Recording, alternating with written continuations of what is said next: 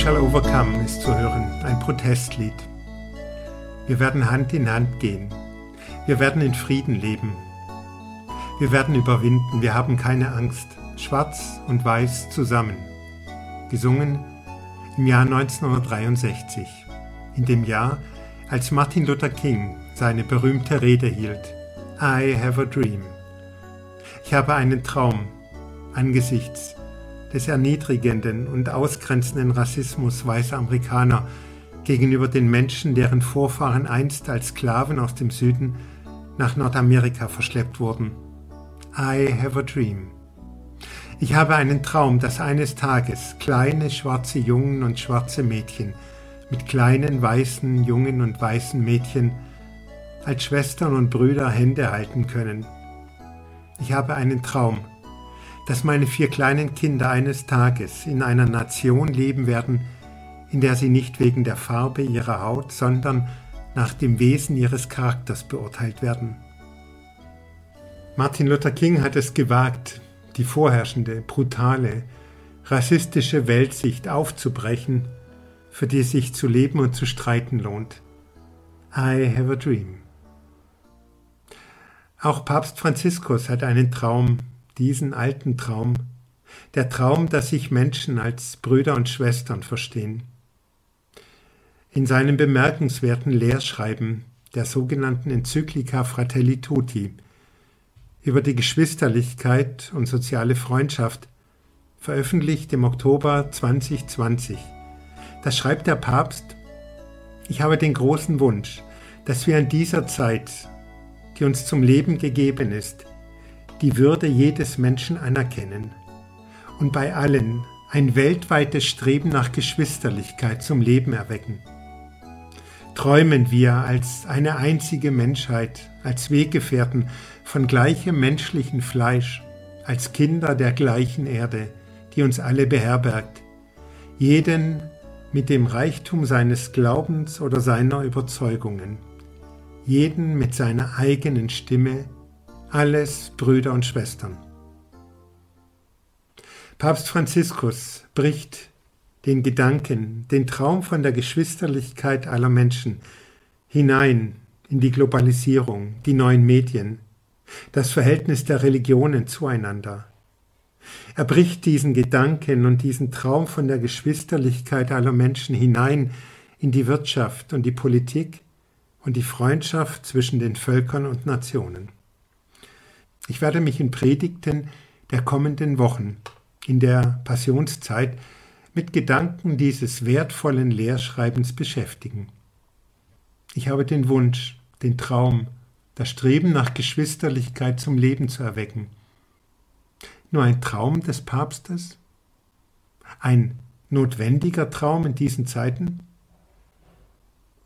Am Freitag fand die diesjährige Münchner Sicherheitskonferenz online statt, in der seit 1963 hunderte Staatenlenkerinnen, Militär- und Wirtschaftsvertreter und Diplomaten für ein paar Tage im Februar in München zusammenkommen, um über die Bedrohungen und Konflikte in der Welt zu debattieren.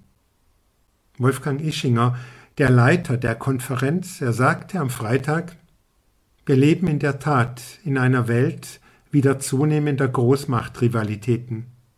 Das treibt viele meiner Kollegen, viele der Beobachter um, mich selbst auch. Wir erleben, dass eine regelbasierte internationale Ordnung mit starken Institutionen Denken Sie an die Vereinten Nationen, denken Sie an die Weltgesundheitsorganisation, in ihren Grundfesten erschüttert werden, dass sie nicht funktionieren, dass sie blockiert werden. Missverständnisse werden dann häufiger. Man redet aneinander vorbei. Man rüstet militärisch auf. Übrigens, vor allen Dingen in Asien, noch viel stärker als in unserem Teil der Welt. In der Tat, die Welt ist gefährlicher geworden. Soweit Wolfgang Ischinger.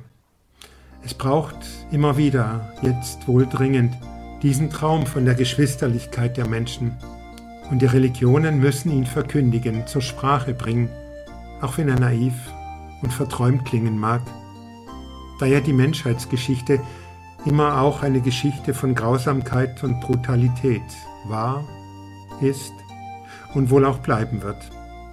aber sich damit abfinden? Lieber dagegen anträumen. Einer gab mir einmal den Segenswunsch mit auf den Weg. Möge Gott dich segnen mit der Torheit zu meinen, du könntest die Welt verändern, damit du Sachen vollbringst, von welchen andere dir sagen, sie seien unveränderbar. Möge Gott dich segnen mit der Torheit zu meinen, du könntest die Welt verändern, damit du Sachen vollbringst, von welchen andere dir sagen, sie seien unveränderbar. Und eines meiner Lieblingslieder im Gesangbuch heißt, ich glaube fest, dass alles anders wird, dass uns die Liebe immer weiterführt.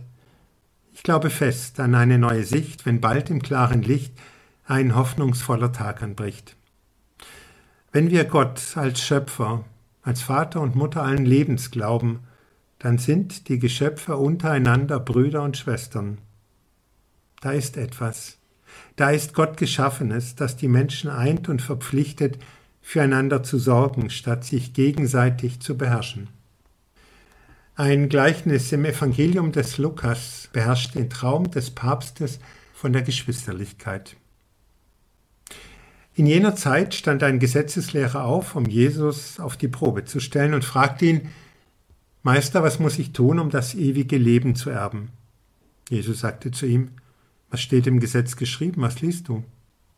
Er antwortete, Du sollst den Herrn, deinen Gott lieben mit deinem ganzen Herzen und deiner ganzen Seele, mit deiner ganzen Kraft und deinem ganzen Denken und deinen Nächsten wie dich selbst. Jesus sagte zu ihm, Du hast richtig geantwortet.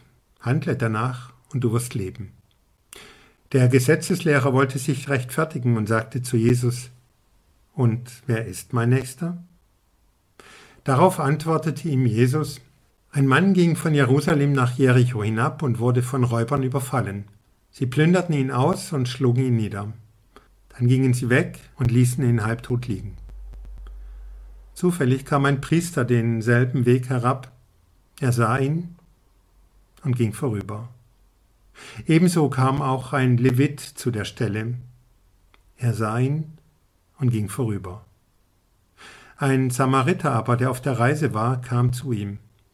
Er sah ihn und hatte Mitleid, ging zu ihm hin, goss Öl und Wein auf seine Wunden und verband sie. Dann hob er ihn auf sein eigenes Reittier, brachte ihn zu einer Herberge und sorgte für ihn.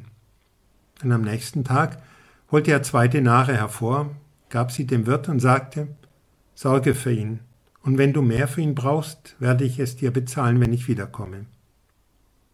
Wer von diesen dreien, meinst du, ist dem der Nächste geworden, der von den Räubern überfallen wurde? Der Gesetzeslehrer antwortete, der barmherzig an ihm gehandelt hat. Da sagte Jesus zu ihm, dann geh und handle du genauso. Geschwisterlichkeit lebt von Barmherzigkeit, dass der, der deine Hilfe braucht, dir nicht gleichgültig ist, nicht egal sein darf.